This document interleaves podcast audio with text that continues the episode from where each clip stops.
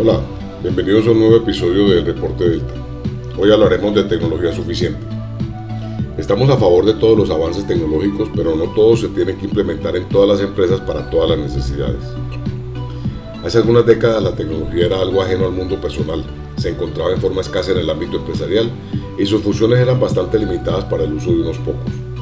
Con el paso del tiempo se fue extendiendo el uso de estas tecnologías a más personas y más procesos dentro de las empresas, y no solo para cubrir temas transaccionales como la facturación, los inventarios y la contabilidad, sino que también ahora contamos con sistemas que permiten hacer más fluidos los procesos encima de las transacciones, como las solicitudes de crédito, la elaboración de cotizaciones y hasta la atención integral del cliente.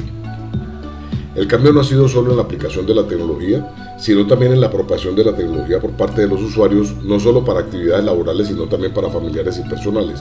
Los dispositivos móviles generaron una alta demanda de información para trabajar y para entretenimiento, comercio, recomendaciones de actividades, redes sociales y mucho más. En este viaje hemos pasado de la justificación de la tecnología para generar valor y mejoramiento empresarial a conceptos como estatus, prestigio o lo que podríamos llamar el factor wow. Inició con los teléfonos celulares, continuó con los dispositivos de presentación como las pantallas planas y ahora tenemos tabletas y portátiles. Y aquí es donde nos invita a volver a mirar la tecnología como un elemento de generación de valor y que ese valor generado corresponda con el valor pagado por él. Pasamos de tener cambios tecnológicos importantes cada 18 o 24 meses a tener 5 o 6 cambios de tecnología en el mismo año. Creo que estoy en lo cierto si afirmo que a pocos nos han servido los cambios que se han generado en Word desde su versión del 2003. Tal vez algunos botones y un par de elementos que permiten un poco más de productividad, imperceptible para el usuario esporádico sin embargo, en ese entonces para acá hemos tenido seis versiones más de la suite de oficina de Microsoft. Cambios sutiles que para su aplicación requiere que la aplicación, la implementación de una nueva licencia, pero que en términos generales no agrega valor al proceso que hace el usuario. Y esto sin mencionar entre el 70 y el 90% de las funciones que no utilizamos de estas aplicaciones. Hoy estas aplicaciones están en la nube e inclusive las actualizaciones sobre las mismas son constantes. Ahora se les agrega los conceptos de inteligencia artificial, todavía con unos costos muy altos, pero no demorará en estar en el mainstream para usuarios, de todo índole. En los dispositivos sucede lo mismo. Estamos buscando pantallas más grandes, táctiles y de óptima calidad y resolución. Sin embargo, una vez más estamos ahí, es poco lo que podemos agregar. El iPad es un claro ejemplo de esta situación.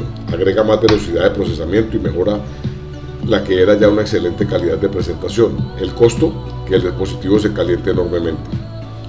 Debemos volver al concepto de tecnología suficiente, concepto del que abarca aplicar la tecnología suficiente para atender el requerimiento, que no necesariamente es la última tecnología, en especial cuando los cambios no eran tan rápidos y que ahora, con mayor razón, exigen una nueva visita.